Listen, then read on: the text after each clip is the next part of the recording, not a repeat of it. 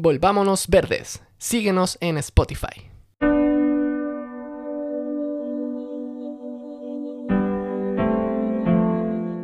Represas no, que mis raudales sigan. Represas no, que vuelva la libertad florida. Así dice el espíritu del viento sur que no perece, pues son mi gente, mis amigos, el rocío de la vida. La luna es el ave que va alumbrando mis palabras, su canto, memoria del sol sobre mis aguas. ¿De dónde sino el brillo de mis peces? ¿De dónde el verde de mis araucarias? Esta es mi madre tierra, de todos mis antepasados. ¿Se quedará sin sombra el valle en que florece el pensamiento, el aire que sembramos? Somos danza de amor cuando amanece. Bío, bío, sueño azul de mis antiguos, y soy quien viene a tocar tu corazón a ver si crece la lucha total a nuestros enemigos. Que mis raudales sigan, que vuelva en flor la vida libre, espíritu del viento, aliento de llovizna. Elikura Chihuailaf.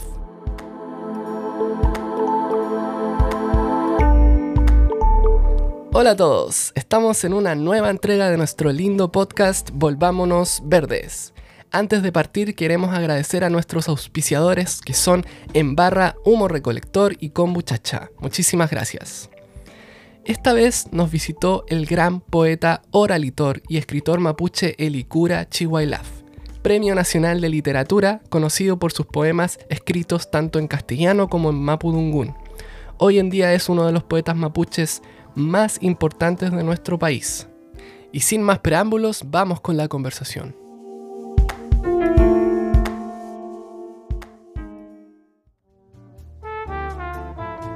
Nuestro podcast normalmente se destaca por ser un podcast de medio ambiente. Hablamos de temas de medio ambiente, todo tipo de temas relacionados a, la naturaleza y a nuestro entorno. Y quizás mucha gente se puede preguntar, ¿y qué tiene que ver entonces ahora eh, la poesía con eso, porque vamos a entrevistar a un poeta. Y para mí la respuesta es muy fácil porque la naturaleza finalmente es poesía. Para mí todo es poesía también. Y, está claro cuando uno observa profundamente a la naturaleza y, lo que lo rodea, se siente inspirado por ella para crear lo que sea, ¿no? Eh, para crear un podcast, por ejemplo, crear poesía, crear pinturas, bailes, danza, y qué sé yo. Entonces, está claro para mí eso y, quién mejor para explicarnos cómo se relaciona la poesía con el ser y el entorno que, el gran poeta mapuche Elikura Chihuailaf, que aquí está con nosotros y le agradecemos mucho que esté aquí. Hola, ¿cómo está? Hola, hola, Cari. Eh, bueno, eh, contento mm. de estar en esta conversación por si eh, hubiera alguna o algunos eh, de mi gente escuchando el programa, también quiero saludarlos, así como saludo a cada uno y cada una de las eh, auditoras, auditores de, vuestro programa. Em, bueno, Mari Mari pu pichiqueche, pu huechequeche, Mari Mari pu peñi pu lamien, pu wenei, Mari Mari compuche tu fachi, meu. Bueno, eh, lo que dije, eh, un saludo en primer lugar para los niños y niñas, para los jóvenes, las jóvenes, para los amigos y amigas, para un saludo para toda mi gente, que eh, agradecer por esta conversación. Mm. Me encanta escuchar cuando hablan en ¿Mapudungun se dice o Mapuzungun? Sí, ambas. ¿Ambas, son correctas? Sí, porque como, sí, como todo idioma eh, tiene eh, dialectos e idiolectos. Mm, claro. Sí, a mí me encanta, es que a mí me encantan los idiomas, me encanta escuchar otros idiomas, me fascina. Y si son de aquí, con mayor razón. Bueno, queríamos preguntarle... Ah, puede ser que se escuchen ruidos ambientales porque estamos en el medio del festival Reino Fungi en Pucón. Entonces estamos ubicados en École, donde hay un mercado. Así que bueno, si se escuchan ruidos, así es nomás, pero creo que se escucha bastante bien. Y quisiéramos partir preguntándole de, qué manera la naturaleza lo inspira a usted a, crear poesía. Bueno, en primer lugar, em, las palabras son eh, poesía pero no solamente en versos, sino como bien decía Katy, eh, es todo, o sea, es Mm. eh, aroma, textura, color, gesto, eh, movimiento, eh, etc. Y bueno, nosotros como seres humanos pertenecemos a la naturaleza. La, la- la naturaleza no es una otredad, eh, dicen todos los pueblos nativos del mundo. Mm. Eh, recordando que los pueblos nativos no somos ni más ni menos que pueblos con memoria. Y que, como lo conversábamos antes de iniciar esta grabación, eh, no hay ningún ser humano sobre la Tierra Mm. que no provenga de pueblos nativos, en todos sus hermosos colores. Eh, la hermosa amarillentud, la hermosa negritud, la hermosa blanquidad, eh, la hermosa morenidad. Mm. Y, y la naturaleza eh, es un todo que nosotros denominamos hidrofilmonien, ¿no? la biodiversidad. Y, y nosotros pertenecemos como seres humanos, pero no somos el centro, dicen en nuestras visiones, Mm. eh, sino somos uno más en- entre los, los lagos, los ríos, los árboles, los pájaros, los insectos, los hongos, etcétera, etcétera. Y entonces eh, eh, hablamos desde lo que somos, hablamos desde la naturaleza. Por lo tanto, todo lo que hacemos y decimos eh, pertenece a ella. Y, y cuando digo todo, todo lo que hacemos, es también si en nuestra dualidad, como dice eh, nuestra gente, em, parte de, de la Tierra que, que- que es parte del infinito, del universo, eh, somos em, eh, una dualidad, eh, eh, eh, positividad y negatividad. Mm. Somos, así como el universo, eh, eh, violencia, pero también ternura. Y la naturaleza nos invita a convocar a la ternura que está dentro de nosotros y recordándonos que así como en un bosque, así como en un cardumen, como en una bandada, eh, dependemos del colectivo. Entonces, eh, eh, a mí me parece muy importante esto que están haciendo ustedes, eh, porque es eh, contribuir a la memoria, eh, a, a supervivencia, a, a su enriquecimiento, eh, a ir cada vez más eh, adentrándonos en su profundidad, que ahí brillan eh, estos bosques del espíritu, estas mariposas del espíritu, que, eh, y tantas otras y otros que en, la conversación entre nuestro espíritu y nuestro corazón eh, nos, nos permiten darnos cuenta y, también adquirir un compromiso como parte de la naturaleza que somos, como digo. Mm. Qué lindo. Y justo le iba a preguntar eso de, de cuál, en la cosmovisión mapuche, cuál es el, el rol que juega el ser humano dentro de la naturaleza. Y usted me dice que somos parte de, de- somos uno más de, de todos los que están ahí. Claro. Ujú. Katy, bueno, hoy día estamos en un, en un, en un periodo de la denominada pandemia, Mm. que finalmente es el resultado de la violencia que eh, el- el- los grupos eh, superficiales y, enajenados, así como los pueblos profundos están en todos lados, también Mm. estos que ejercen eh, violencia contra la naturaleza y, y sin saber que se la están ejerciendo a sí mismos Claro. pero sobre todo que la están ejerciendo a una, a una gran mayoría que eh, no tiene acceso eh, a, a las enfermedades que generan todos estos desequilibrios de, de la naturaleza. Mm. Sí. Y aquí yo tengo un papel que yo participé en un taller literario donde hablamos con usted, tuvimos la suerte de hablar con usted y leímos su poesía. Y tenía anotada una cita que me parece que usted dijo que decía, los poemas salen del vientre de la tierra. ¿Lo habrá dicho usted? Eh, no, yo creo que no. ¿No? No. Porque yo no lo, no lo dije, no, no, no, tengo esa capacidad. seguramente tiene que haber sido alguien del taller, si por algo ¿Puede ustedes... Ser? Eh, eh, sí.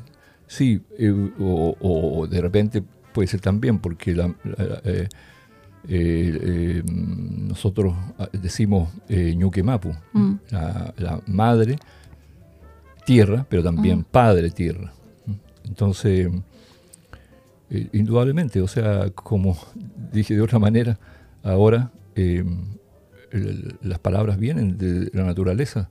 O sea, a veces se desdeña la oralidad. diría, sobre todo en, este caso, hablemos del territorio en el que estamos, en nuestra Gualmapu, eh, eh, del Chile superficial y enajenado. Mm. El, desdén por la eh, oralidad.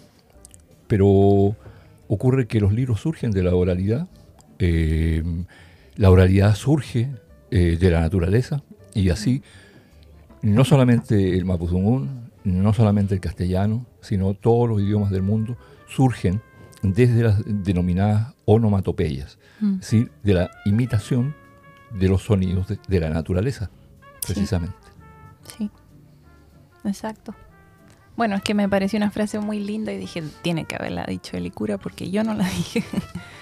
y mm, una pregunta curiosa que yo tenía, ¿ustedes Em, por ejemplo, en la, visión mapuche considera todo esto que está ocurriendo actualmente, el cambio climático, por ejemplo, el, desequilibrio que estamos teniendo, provocando en la naturaleza y en el planeta.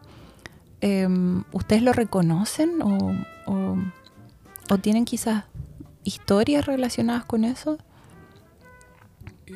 Bueno, em, me, me, voy a referir a lo que está más vigente. Mm y que, claro, siempre como la, naturaleza, la tierra, em, eh, por diversos motivos, eh, que sería largo eh, poder conversarlo ahora, mm. se enferma como, como todo ser vivo.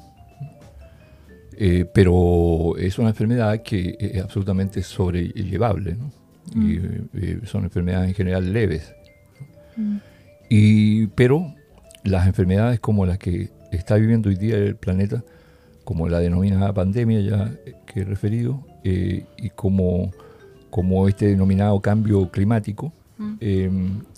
es simplemente el, abuso, eh, la violencia que se ejerce eh, contra la naturaleza. Hablemos, por ejemplo, de la, en principio lenta y luego acelerada desaparición de los bosques nativos. Mm. La violencia en contra de los denominados pueblos nativos, aborígenes, indígenas o como quieran denominar, mm. denominarlo, y, denominarse en el sentido que todos somos nativos en definitiva. Mm. Eh, y eh, ocurre que los, pueblos nativos somos los defensores de la naturaleza, porque nunca hemos perdido la memoria nunca hemos perdido la memoria. Y, ocurre que los, bosques nativos son los protectores del agua. Y el agua es ni más ni menos el agua de la vida. Mm. Sin, sin agua no hay vida.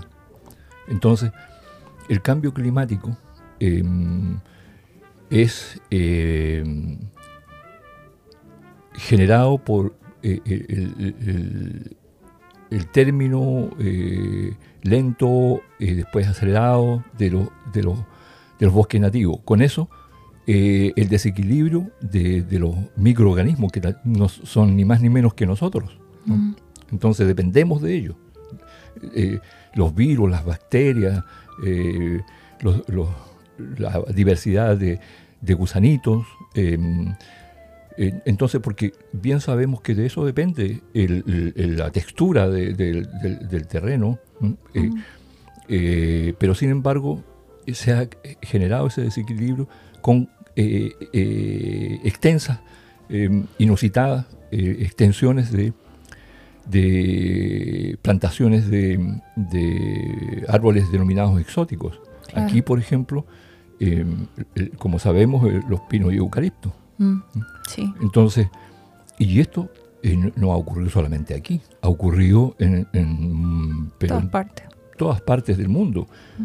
pensemos solamente en la selva denominada amazónica. O sea, eso incide directamente.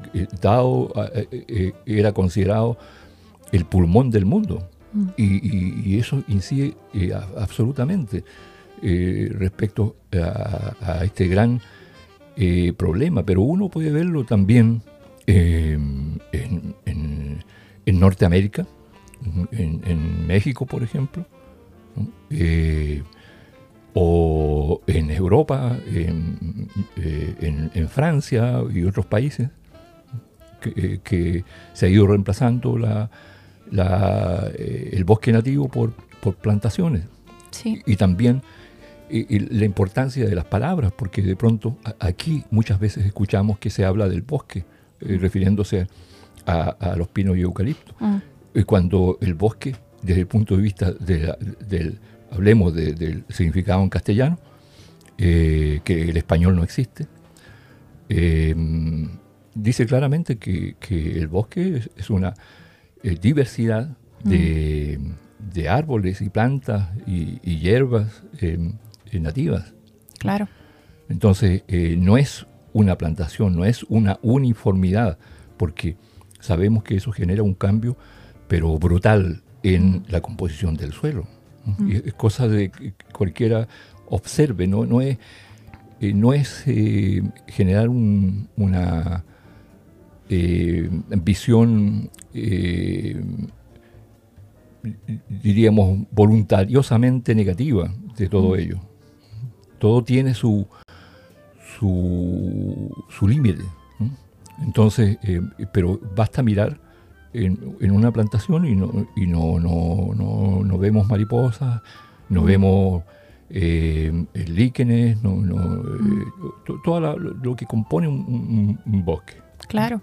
Y desde el punto de vista científico, ellos, los científicos han dicho, un monocultivo no es un bosque, es un desierto verde. Claro. Pero no bajo ningún respecto es un bosque. Sí. Sí. Y, Katy, eh, bueno, y, auditores y auditoras de, este, esta conversación, em, es, así eh, eh, de real. O sea, el cambio climático es es una, eh, es una engañosa manera de eh, ocultar eh, algo que el ser humano, que se cree centro, que es un pequeño grupo, que se cree centro de la naturaleza, lanza ¿no? para, para entre comillas, aminorar la violencia que han estado cometiendo en contra de la naturaleza. Sí, sí, es un reflejo más de todas las cosas que ocurren también localmente. Por ejemplo, em, usted tengo entendido creció en la Araucanía, ¿no? Cercano al lago Colico, un Cunco, por ahí. Sí, cerca del lago Colico. Y yo me imagino que en, en las últimas, no sé, décadas han habido muchos cambios en la naturaleza. Por lo menos mi madre me, me ha mencionado que ella pasó su infancia y juventud en Concepción y que ella tiene recuerdos de haber visto una naturaleza mucho más, me decía, indómita, salvaje, eh, inmensa, me decía, inhóspita también, eh, como maravillosa. Y que ahora, eh, al, mirar uno alrededor, ve una naturaleza más civilizada, como más organizada, más destruida también, más... y yo no tengo recuerdos de aquí porque yo crecí prácticamente en Santiago, y ya en los años 90, pero me imagino que ha cambiado mucho, ¿no? Eh, eh, mucho, mucho, y mm. está, está, cambiando en este momento de manera eh, grave. sí, yo, yo recuerdo, claro, yo estudié en la Universidad de Concepción y, vi en, ese, en esos trayectos de, ida y venida, que no eran tan frecuentes, pero vi cómo cambiaba el, el paisaje. Eh, los habitantes verdes de la naturaleza. Eh, yo diría de una manera incivilizada, eh, Claro. Y eh, eso es, dramático y es también muy violento. Mm. Porque hoy que se habla de, de violencia, yo creo que no es animadversión.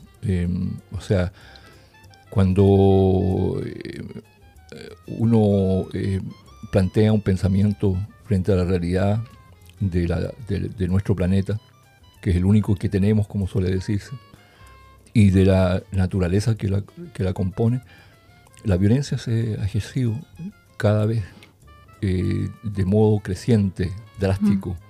Y eh, claro, tú me recuerdas en mi, mi- mi lugar de origen y lugar eh, de, de- donde paso eh, mis días. Yo volví a mi, a mi comunidad. Entonces, eh, nos hemos dedicado a cuidar eh, los bosques que rodean en- en nuestro lugar de, de habitar, ¿no? ¿Mm?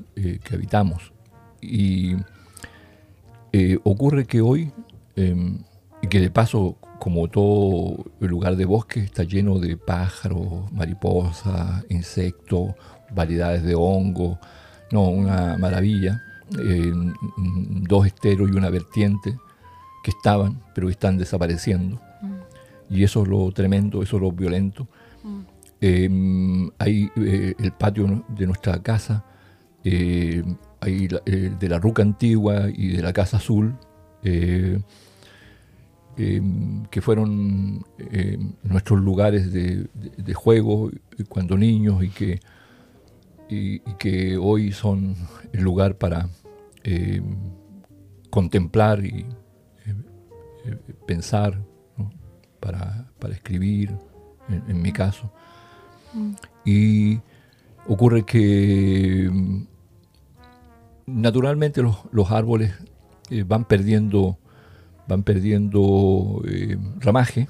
Eh, eh, el invierno, a veces la nieve también, la maravillosa nieve eh, que, que se queda allí, pero que genera también consecuencias en, en las ramas, pero es, es, es lo, es, es mínimo, es lo natural, es como así como nosotros nos vamos eh, convirtiendo de niños en, en- en ancianos, eh, pero ocurre que la violencia está en que hoy eh, los árboles están cayendo eh, completos, se están eh, desraizando Ujú.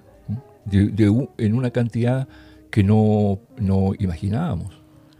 Y, y que, que el estero que, que, eh, que pasa en, en- en medio de uno de esos bosques, eh, ya año pasado no tuvo caudal, Mm. que la vertiente es un, eh, un chorrillo y que el estero eh, más grande eh, tiene poquísima agua. Y entonces, esa es una realidad. ¿Y, y cómo, cómo se puede llamar a eso? Porque ocurre que eh, los árboles necesitan esa agua y, y todos los habitantes de- del- del bosque em, y los seres humanos. Hay, hay comunidades que, que ahora mismo, que, que estoy por acá y siempre estoy atento a lo que sucede en, en- en mi eh, espacio, em, y, y estaban sin agua. Sí.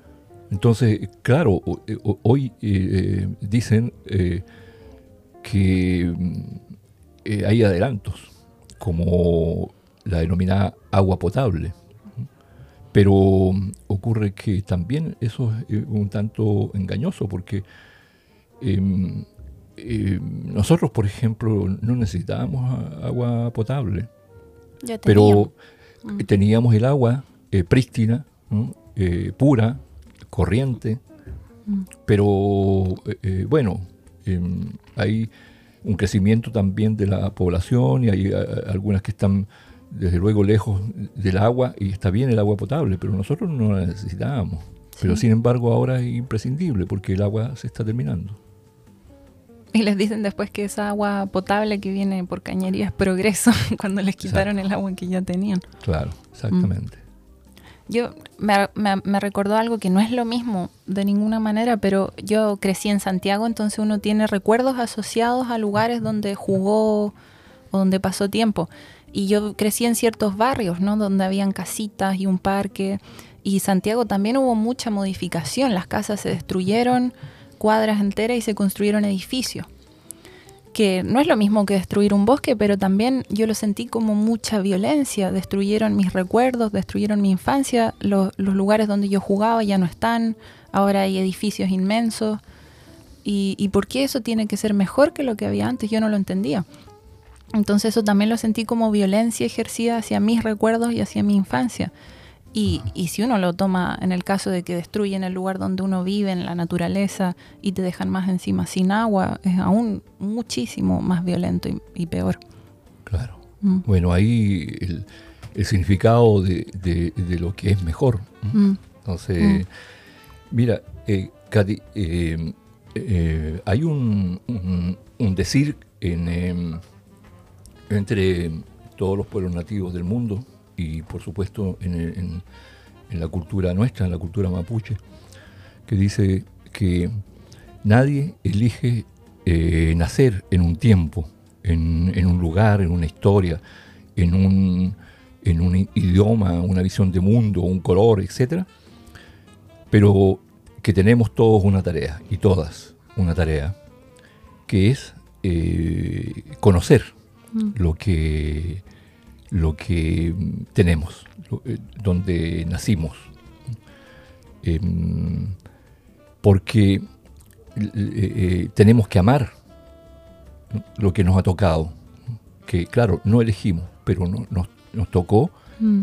y, entonces solamente el, conocer esto que nosotros llamamos y, y, Palme, el, espacio físico y, y eh, la, comunidad en la que eh, vivimos. Eh, y que es una tarea que, es absolutamente necesaria hoy día. Y, para entonces pensar, entre comillas, respecto o discutir o conversar o como quiera llamarse, respecto de lo, comillas, mejor. Entonces, pero eh, eh, tendríamos que hacernos la pregunta. Nosotros como, como pueblos nativos sabemos eh, y por eso amamos intensamente lo que somos, pero está la tarea para el pueblo chileno profundo, porque hoy cuando hay la posibilidad de una conversación, eso se hace imprescindible. Una conversación para que sea fructífera tiene que ser entre iguales. Y entonces ahí está la tarea para eh, nuestro Chile profundo, que, claro, eh, yo he reiterado muchas veces, eh, yo amo, yo soy mapuche, pienso de esa manera, no puedo hacerlo de, otra forma, pero también he aprendido a conocer al pueblo chileno profundo. Mm. O sea, esta misma conversación a mí, me, la verdad, me emociona, mm. porque eh, es la posibilidad de entonces decir, nos necesitamos. Eh, yo soy mapuche y, en esa condición voy a terminar mis días, pero también asumo que, que, en mí habita eh, la chilenidad profunda y a través de ella muchas otras culturas del mundo. Y, desde luego amo también esa realidad y por eso me importa, me importa eh, la chilenidad eh, profunda. Mm. Y eso también le queríamos preguntar, que usted menciona muchas veces el Chile profundo, que es un, un, concepto que nos llama mucho la atención y no, nos gusta, y quisiéramos saber eh, a qué se refiere usted con eso, ¿qué, ¿qué entra dentro de ese concepto Chile profundo? Bueno, es la mayoría del pueblo eh, chileno, chilenos y chilenas, que, están eh, fuera del poder, porque también, eh, digamos, hoy se habla de democracia. en algún sentido podríamos asumir que, existe de alguna manera, pero si nos atenemos a, a la definición en castellano, democracia es el gobierno del pueblo y para el pueblo. Y, podemos, sin ánimo de nada, preguntarnos dónde está, cuándo ha gobernado alguien que ha surgido de, del Chile profundo, al, que pertenece a la mayoría de la chilenidad. Porque versus, como, como señalé hace un momento, el Chile superficial y enajenado. Bueno, esto se repite en todos los lugares o países, podríamos decir hoy día, eh, eh, del mundo. Y, y, entonces están allí eh, hombres y mujeres de todas las edades y generaciones, las que pasaron, las que están, las que vendrán, y, que asumen de pronto en los momentos más álgidos como vimos en, el, en el denominado estallido social, em, que saca de, su, de su eh, interioridad, em, eh, hace asomar esas vertientes que, eh, que, que no se comunican, mm. o que los y las comunican con las diversas culturas nativas de, este lugar, de esta Gualmapu, y, tanto sur como, como norte, centro. Mm. Entonces, e, es, e, eso es el Chile profundo, el, digo, la mayoría y aquellos que han estado permanentemente excluidos del poder en todos sus, en todos sus aspectos. Mm. Y bueno, me hace un poco pensar en bueno, que ahora se está escribiendo una nueva constitución, ¿no? Se dejó de escribir, ahora se pronto va a ser un plebiscito para a ver si lo aprobamos o no lo aprobamos. Y se ha dicho que es una constitución escrita con una gran variedad de personas, que va a ser plurinacional, que considera a los pueblos indígenas. Entonces, ¿usted ve como con cierta mm, esperanza todo ese proceso? ¿Cree que va a ayudar, por ejemplo, a resolver el conflicto en la Araucanía? ¿Cómo ve eso? Bueno, Katy, yo, yo lo veo con, esperanza, pero dejo en claro que yo siempre, eh, o desde que eh, he tenido eh, la necesidad de ir planteando un, pensamiento ya de hace por lo menos tres décadas, yo soy, un escéptico optimista. Mm. Y, claro, pongo, pongo énfasis en, en la esperanza que es decir, en el optimismo ahora, eh, pero también pensando que, que eh, la esperanza no es una panacea. Eh, la esperanza hay que construirla. Y, creo que, que, esta nueva constitución indudablemente siempre va a adolecer de falencias desde nuestros diferentes puntos de vista pero indudablemente eh, hay un cambio pero sustancial en lo que se está planteando y en, la posibilidad de lo que puede darse en este país. Entonces, eh, en, el que todos podamos eh, tener la posibilidad de, salud, educación, techo, como se decía antaño, pan, techo y abrigo. Mm. Entonces, eh, yo creo que, hay un cambio y por eso ya hay un cambio. Y por eso eh, eh, les refería a la necesidad de, de conversación y de preparación de, la chilenidad que está, como, como dicen corrientemente, sobre todo los jóvenes, al debe respecto de, del trabajo con su visión de mundo, del cariño hacia ella, de darse cuenta que, tienen eh, eh, vertientes eh, que, los, que, les han regalado una visión de mundo que es necesario que, exalten, que, la, que amen lo que les ha tocado y que, dejemos de, responder a, un, un sistema educacional, comunicacional,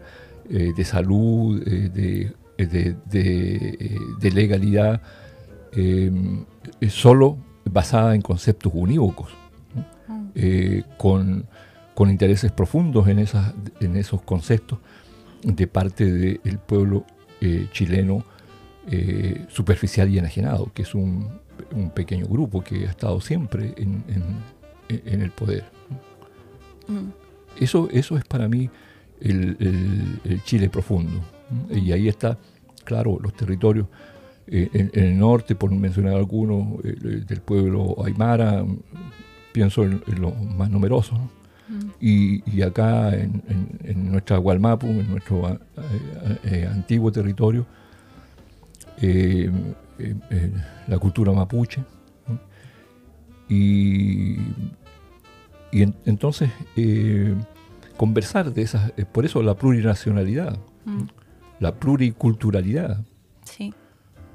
eh, es, es absolutamente necesaria y además hoy cuando eh, la pandemia no- nos demostró y nos sigue demostrando que lo que se decía antaño eh, metafóricamente eh, el mundo es una aldea ¿no?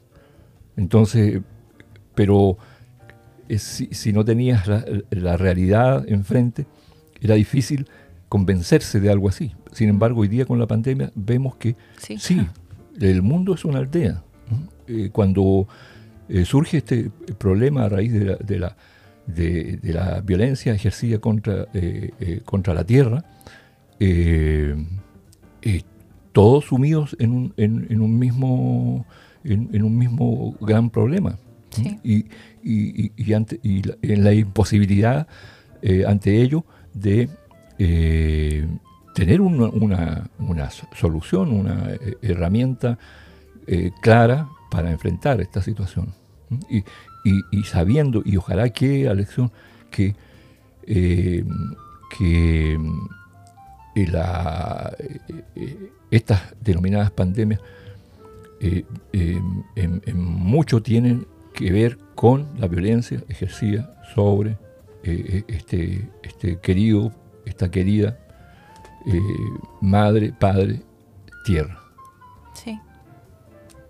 Y bueno, siguiendo un poquito eso que usted dice de la violencia ejercida en el territorio, em, yo me, eh, me he dado cuenta mucho de del- los conflictos que hemos, como los daños que le hemos provocado, por ejemplo, al río Biobío. Y, yo ahora me estoy haciendo más consciente de eso porque yo soy parte de una ONG que se llama ONG Defensa Ambiental, entonces ellos ayudan a comunidades que se enfrentan a grandes proyectos, como por ejemplo las grandes represas. Y, ahí yo aprendí bastantes cosas y es que el Biobío ya tiene grandes represas, ¿no? Tiene Ralco, Pangue, Angostura y se están, se están planeando construir más. Se quiere construir Rucalhue, Frontera, Huequicura. Si quiere sacar agua del Alto Biobío para llevarla al norte en una carretera hídrica, también está ese proyecto. Y me llamó la atención un, un poema que usted tiene que nosotros leímos en un taller literario que se llama Bio Bio Sueño Azul, ¿cierto? Y ahí usted Sí. dice, em, represas no, que mis raudales sigan. Sí. Y me imagino que el, el, el Bio Bio juega un, un rol trascendental también en la cosmovisión mapuche, ¿no? Tiene mucho simbolismo y al mismo tiempo sufre todos estos impactos que le están provocando las personas. Y nos puede contar quizá un poco de, de la importancia del río Bio en- para los mapuches. Claro, bueno, esa es, es también una historia que es larga de, de contar, Mm. eh, bueno, pero que eh, eh, me sirve también para, para diríamos, subrayar el- la violencia que se ha ejercido contra el agua. Sí, a mí me parece que eso es, es- es realmente lo más tremendo en- en- de partida, porque como, como eh, ya señalé, eh, el agua es ni más ni menos el agua de la vida. Mm. Y entonces ahí la importancia eh, del biobío, pero de todos los ríos, de todos los esteros, de todas las aguas. Eh, y, y aquí también algo que, porque está amenazado el río Ayipén, por ejemplo, que es un río Mm. que, que cercano a nuestra comunidad, también de, de represas, ¿no? con, con represas. Entonces, eh, que aquí la, se habla de un, de un, de un conflicto. Recuerdan que en algún momento eh, se habló también del conflicto estudiantil. Mm. Entonces, eh, eh, de ahí que comienzan a levantarse las, las- las banderas, este espíritu que señalaba eh, eh, hace un rato, o que lo iba a señalar, que aparecen las banderas eh, mapuche, eh, la tradicional, la azul, y, Sí. y- y- y- y la del Consejo de todas las Tierras. Entonces, aquí hay una situación que no ha querido ser abordada. Frente a, esto de, y tú hablabas de la, de la, de la carretera hídrica, eh, que, que eh, unir eh, dos situaciones de gran violencia que, que- que han, se han sucedido las forestales y, y- y las mineras, las grandes mineras. Entonces aquí hay una situación que no ha sido abordada desde, desde- nunca, nunca. Eh, eh, se, se habla del, del conflicto mapuche, pero ocurre que eh, el conflicto mapuche lo creó el Estado cuando invade nuestro territorio, nuestra Gualmapu. Entonces, eh, todo esto yo creo que, que pasa porque el Estado, o sea, el Chile superficial y enajenado, asuma que han creado el, el- el denominado conflicto y eh, va a ser el momento en que esto tenga una salida, que tenga solución. Entonces, eh, el- el- la violencia que se ha cometido en contra del Bío Bío como, como uno de nuestros principales caudales, y el agua no tiene, no tiene eh, eh, eh, eh, como decían antes, raza, ¿no? tiene, no pertenece a pueblos, sino que pertenece a los seres humanos. Mm. Entonces, urge que, que hay- ha- haya una salida y, y tal vez y, la, la nueva constitución obligue a- al Estado a reconocer que, se- quien generó el conflicto, porque esta- es como eh, eh, sucede, eh, dicen los, entendidos, que cuando una persona, un ser vivo como lo es la Tierra, tiene un, problema generado en, lo frecuente por factores externos, entonces entra en, en un, en un problema mental, una, una pérdida de salud mental. Entonces, ¿cómo, cómo se sana? Eh, cuando el enfermo o enferma eh, asume que está enfermo Mm. o enferma.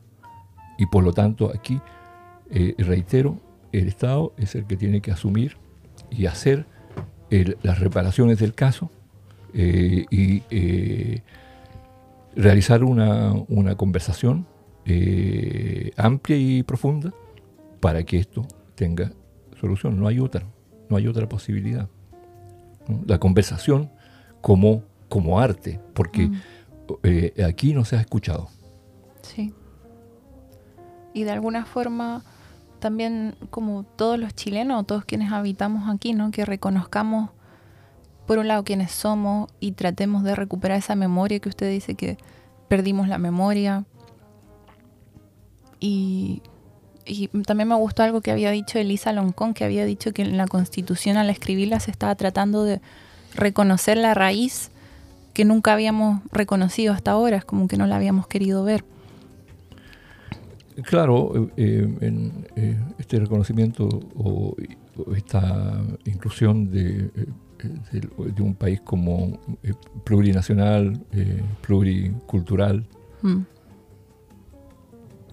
Y también nosotros estábamos, teníamos una pregunta curiosa que usted sabe que nos llamamos Volvámonos Verdes sí, como podcast. sí, Y eso fue por casualidad se nos ocurrió el nombre, pero para nosotros simboliza muchas cosas. Simboliza el volvamos a la tierra, volvamos a recordar que, que pertenecemos a la naturaleza, volvamos a reconocernos en ella. También eh, transformémonos en los seres que siempre hemos sido, que son seres que habitan en armonía con la naturaleza. Todo eso pensamos que significaba volvámonos verdes.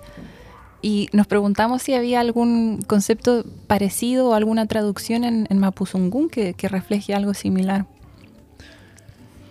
Bueno, eh, eh, lo referí eh, hace un rato, es el Itrofil Mm. eso es la naturaleza, la biodiversidad, la, la, totalidad sin exclusión, la integridad sin fragmentación de la vida, de todo lo viviente. Es Mm. decir, darnos cuenta, dan- dan- darnos cuenta que pertenecemos a la naturaleza. Mm.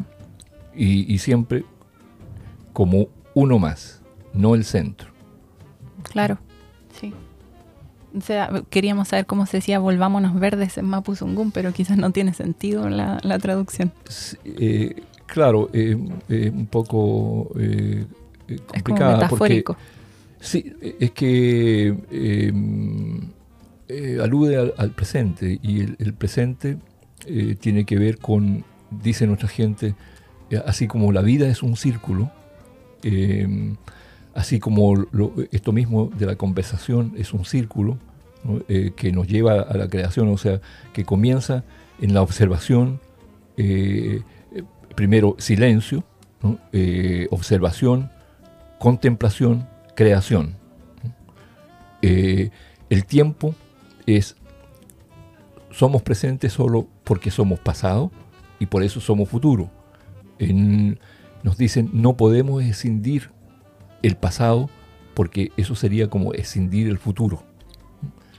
Entonces, en el sentido que yo comprendo desde el punto de vista del castellano, complejo del, del volver, Mm, eh, porque Carol es, es- es verde, pero eh, volver eh, eh, sería complicado eh, traducirlo, porque eh, ya nos requiere un término que, que por lo menos de, de mi perspectiva, eh, no es exactamente el, el volver, mm, porque como, como decimos, presente, pasado, futuro. mm.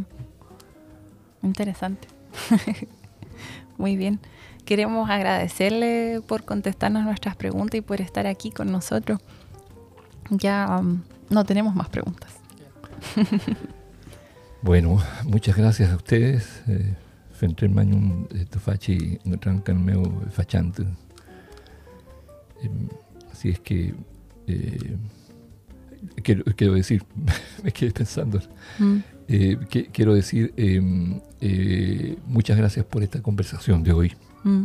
Así es que un, un saludo para quienes escuchan eh, este, este- esta conversación que ustedes hacen todas las semanas. ¿Cómo, cómo, cómo va? Un, menos de una vez a la semana, ¿no? Ya. Una vez cada dos semanas. Ya, Sí. ya, allá. Bueno, ojalá tengan eh, la posibilidad de hacerlo más frecuentemente porque me parece una conversación necesaria, Mm. ¿no? Eh, una gran contribución la que ustedes están haciendo y por eso yo les agradezco mucho que me hayan invitado, que por fin hayamos podido encontrarnos eh, y en esta mañana tan hermosa de, de frío pero también del sol. Mm, Eh, aquí estamos en, en- en la tibieza ideal para, Sí, estamos para tibiecitos. conversar. Sí, sí. Así que muchísimas gracias. Mm, muchas gracias, Eli Peucayal, Cura. Peucayal. Peu Cayal. Muchas gracias también. Adiós. Agradecemos nuevamente a Elicura Chihuailaf por aceptar venir a nuestro humilde estudio. Esperamos que pronto volvamos a tener una conversación como esta, ¿cierto, Katy? Sí, Fue hermosa. fue muy linda. Sí. Y se leyó poca poesía. Yo te puedo leer un poema más de Licura, por favor. Obvio que sí. Por favor. Es que es muy lindo. A mí- yo siempre que lo leo, Mm. me pasa cuando leo su poesía que me emociono. Sí. Entonces este poema, cortito, se llama En el país de la memoria. Y dice así. Retroceden ríos, piedras y los pájaros remontan hacia abajo. Los canelos sagrados nos recuerdan oraciones, mientras las machis en los bosques se refugian. No hay serpientes que leven adormilados cerros. No hay estrellas, solo la pálida luna. Nos alumbra y oculta en su otra cara los temores. La nutria del mar guarda silencio, pues sabe que el invisible barco es más fuerte que el acero. En el país de la memoria, somos los hijos de los hijos de los hijos. La herida que duele, la herida que se abre, la herida que sangra hacia la tierra. Lindo. Hermoso. Es que me encantó eso que nos dice que todos somos, provenimos de pueblos nativos, pero algunos de nosotros hemos perdido la memoria. No sé si tiene que ver con eso, pero Hay que recobrar la memoria en estos tiempos. Sí. Es necesario. recordemos. Sí. Agradecemos nuevamente a nuestros auspiciadores que son Humo recolector son inciensos hechos localmente en Pucón en base a la corteza del canelo, que viene de residuos de la industria. Y huelen muy rico, huelen mucho más naturales. Se nota que no, no son así como químicos. También en barra, que son productos en barra, no vienen envueltos en plástico, son champús, acondicionadores, jabones y otros. Son veganos y son biodegradables. Y kombuchacha es una bebida de té fermentada, es muy refrescante. Es buena para la salud ya que ayuda a la digestión. Tiene probióticos. Es orgánica, es vegana y es muy rica. muy rica. Muchas gracias en barra, humo recolector y con muchacha por apoyarnos. Y gracias a nuestros auditores, que tengan una buena semana. Chao.